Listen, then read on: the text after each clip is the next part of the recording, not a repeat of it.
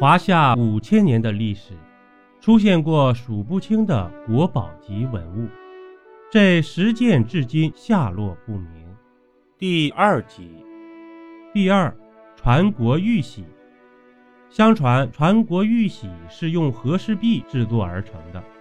和氏璧是楚国人卞和在金山发现的一块美玉，被献给了楚王。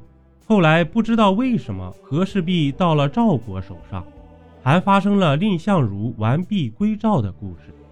秦始皇统一天下后，这块玉就到了秦国手中。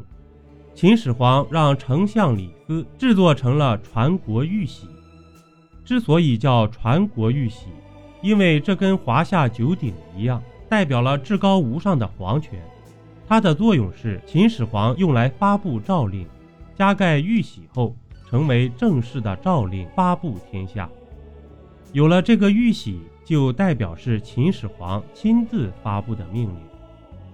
时间一长，就成为皇权的象征。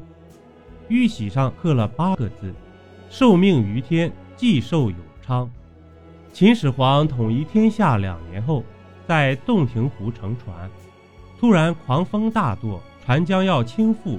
秦始皇便将传国玉玺抛入水中，风浪才停止。根据《史记》的记载，八年后有人将传国玉玺归还给秦始皇。虽然史书确实这么记载了，但整个天下能认识传国玉玺的，就秦始皇本人及身边的那几个人。况且掉到洞庭湖中，以当时的技术，能打捞回来吗？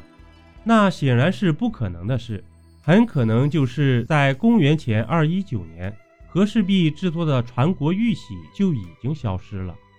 后来出现的肯定不是之前的那一个，而且就算是八年后出现的那个传国玉玺，在一千多年后也消失了。那么那个公元前二一一年出现的传国玉玺去哪儿了呢？秦国灭亡后。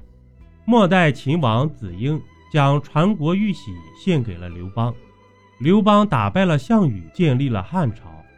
到了末年，王莽篡位，他的姑姑王政君将传国玉玺掷在地上，摔破了一个角。王莽用黄金来修补。王莽败亡后，玉玺到了更始帝刘玄手上。刘玄被杀后。玉玺到了赤眉军立的皇帝刘盆子手上，再后来就到了光武帝刘秀手中。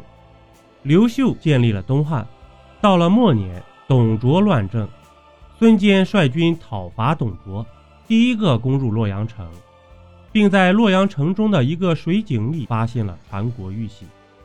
孙坚当时的归属袁术，袁术听说了，夺走了玉玺，并称帝。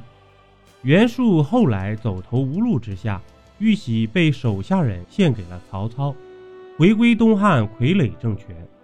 曹丕篡位后，玉玺到了魏朝；司马炎篡位后，玉玺到了晋朝。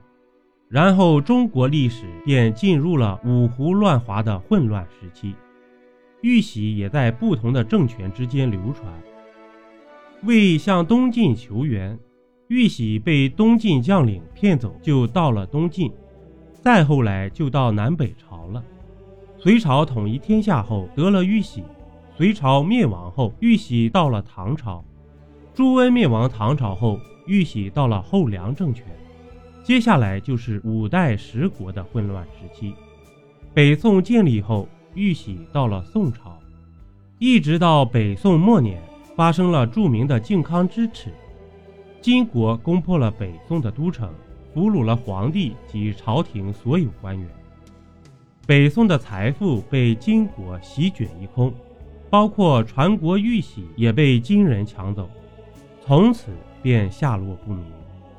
虽然后来的元朝、明朝、清朝时期，皇帝是有玉玺的，但早已经不是当年的玉玺了，很可能在历史的进程中。那个在公元前二一一年重新出现的传国玉玺也不见了，更不用说最初那个用和氏璧制作的传国玉玺。邀您继续收听下集。